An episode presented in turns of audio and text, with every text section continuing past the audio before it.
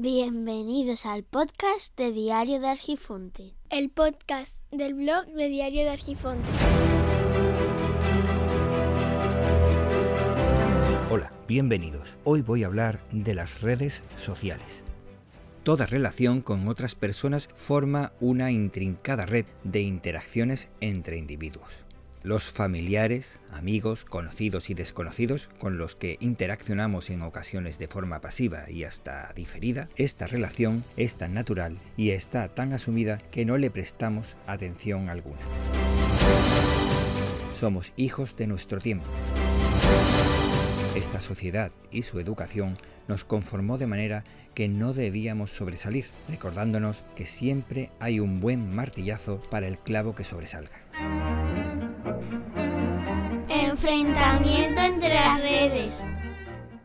Cuando surgieron las redes sociales virtuales, recuerdo la reticencia de muchos, hasta la mía, de compartir mi estado, mis pensamientos, mis formas de ver las cosas, fotos, textos, vídeos, audios. Se trató de un cambio de paradigma brutal, variando los esquemas mentales radicalmente. ¿En qué estás pensando? ¿Qué estás haciendo? Eran y son las preguntas para incitarte a publicar en estas redes sociales virtuales. Ya existían las web y los blogs, que no difieren demasiado de lo que son las redes sociales, con la diferencia en el que en los blogs prima el contenido más que la relación redes sociales virtuales no son más que blogs donde lo importante es la interacción entre usuarios. El contenido es lo secundario. Han surgido muchas redes sociales, pero hay dos muy conocidas en versiones diferentes. Una muy similar al blog donde puedes soltar parrafadas y su velocidad de publicación suele ser lenta. Otra, la publicación o entrega de mensajes es apresurada y mensajes muy cortos.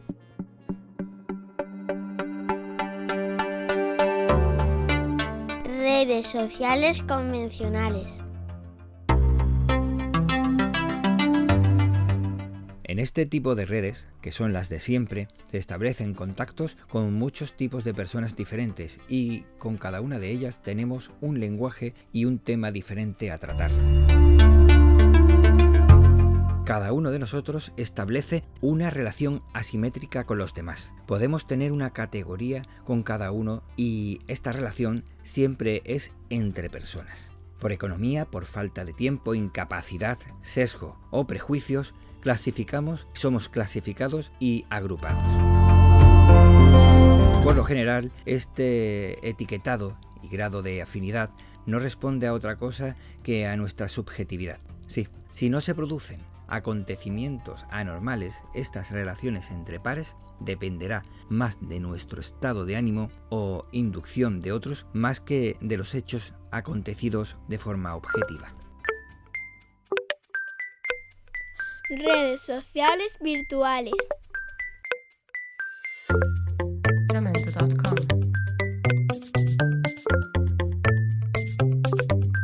Como decía, las redes sociales convencionales son esas estructuras sociales de relaciones entre individuos, aunque estos individuos puedan ser representantes de comunidades o sociedades.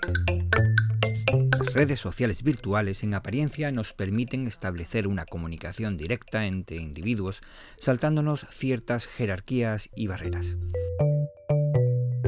Lo cierto es que no hacemos más que leer una pantalla y escribir en ellas. El terminal se pone en contacto con otro terminal a través de un servicio que proporciona un servidor que no es más que un aparato lejano conectado entre otras redes. Ya sé que sabemos todo esto, pero no reparamos que esta comunicación es virtual, que nuestra relación real y física no es más que con un dispositivo, y que, como el papel, lo va a soportar todo, hasta que se le quite el autocorrector y escribamos dándole patadas al diccionario. Nos dedicamos a escribir sin tener en cuenta al receptor y leer sin tener en cuenta al emisor.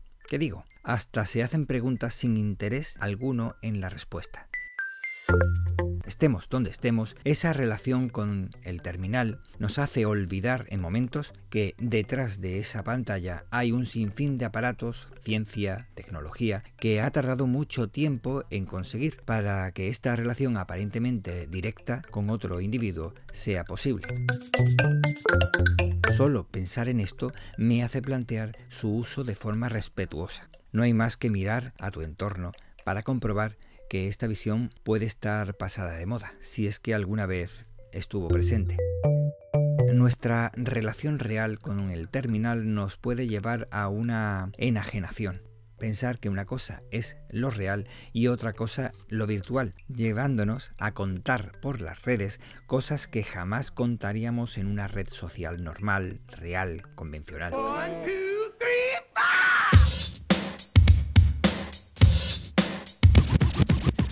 Por un lado, somos capaces de desnudarnos metafórica y literalmente, y por otro, de escondernos para ofender, atacar y atentar para lograr destruir a alguien. Esto me plantea desde el principio cierta cuestión. Podemos entablar relaciones con personas y entidades, pero este trato, aunque la comunicación sea virtualmente directa, es distante y puede que hasta de ficción. ¿Dónde está esa relación que teníamos con otros individuos? Quiero decir, esa compleja clasificación de afinidad de lenguaje diferenciado según con quien establezcamos el contacto. Hemos caído en una relación simple. Como mucho nos importa la popularidad, ya sea por seguidores o por número de me gusta, vamos, los likes, como aquellas series juveniles de instituto que vienen desde Estados Unidos, series que llevan décadas emitiendo y puede que por esa razón hayamos asimilado tan rápido esa relación frívola como algo aceptable. ¿Cuántas veces hemos visto mensajitos anónimos en el instituto o en el colegio mandados contra alguien? O las ofensas al más débil propinadas desde la trinchera que nos da la masa. Como suele pasar normas suelen hacerse para proteger a alguien, pero en este caso no sabe ni a quién ni de qué, así que son como un mono disparando en todas direcciones. La respuesta a esto ha sido el cambio natural de redes para según qué cosas, una forma de naturalizar estas relaciones, quiero decir, de buscar herramientas existentes para reproducir ese tipo de relaciones que tenemos en la vida real. Resumen. Para resumir, podríamos decir que las páginas web, los blogs, las redes sociales de baja frecuencia, la más popular que es Facebook, las redes sociales de alta frecuencia, la más popular podríamos decir que es Twitter, la mensajería instantánea, donde los más famosos son WhatsApp o Telegram. Son herramientas que dentro de la complejidad técnica que poseen nos permiten reproducir simulando estas relaciones físicas que tenemos. Aún le queda por evolucionar mucho y para eso necesitamos una implicación mayor de los usuarios. Los diferentes creadores pueden crear redes sociales que potencien una u otra cosa, pero son los usuarios y su madurez la que transforman esa red en otra cosa diferente o se dejan llevar por lo que desean los creadores. Conclusión. Como conclusión, para que estas redes nos permitan una comunicación menos ficticia, debería parecerse más al mundo real. Cuando sales a la calle y hablas, ¿te escucha todo el mundo? Todo el mundo de forma literal, quiero decir. Creo que no. Que saludas y solamente lo haces a conocidos. Miras a los desconocidos. Hablas con amigos con un tono distendido, empleando un lenguaje muy distinto. Así lo haces con tu pareja, tus padres, compañeras y compañeros de trabajo o jefes. En cada foro, espacio y momento lo hacemos de una forma diferente. Digamos que accedes a espacios diferentes, a relaciones diferentes, distintas, según el sujeto, aun estando en el mismo espacio. ¿Te imaginas que pretendes salir a la calle y te dicen que no puedes salir a hablar con nadie porque tu calle no está puesta? Que quieres hablar más en privado con alguien, pero debes irte porque la gente que hay dos kilómetros más allá creen que debes quedarte en tu casa. Ir por la calle ofendiendo, insultando o sellando con un tampón que diga no me gustas. ¿Crees que es agradable para los demás o para ti cuando te toca a ti? Que te tocará.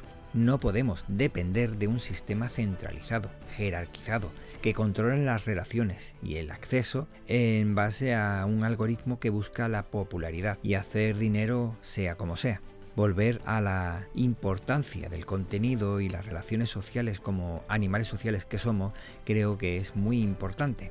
Un sistema descentralizado, libre y federado creo que sería la solución. Si cae un servidor, no cae la red completa. Si nuestro usuario en un servidor caído no se puede utilizar, que tengamos la posibilidad de utilizar ese mismo usuario de forma transparente desde otro servidor que esté implementado por la comunidad o por una empresa que permita ese control por la comunidad.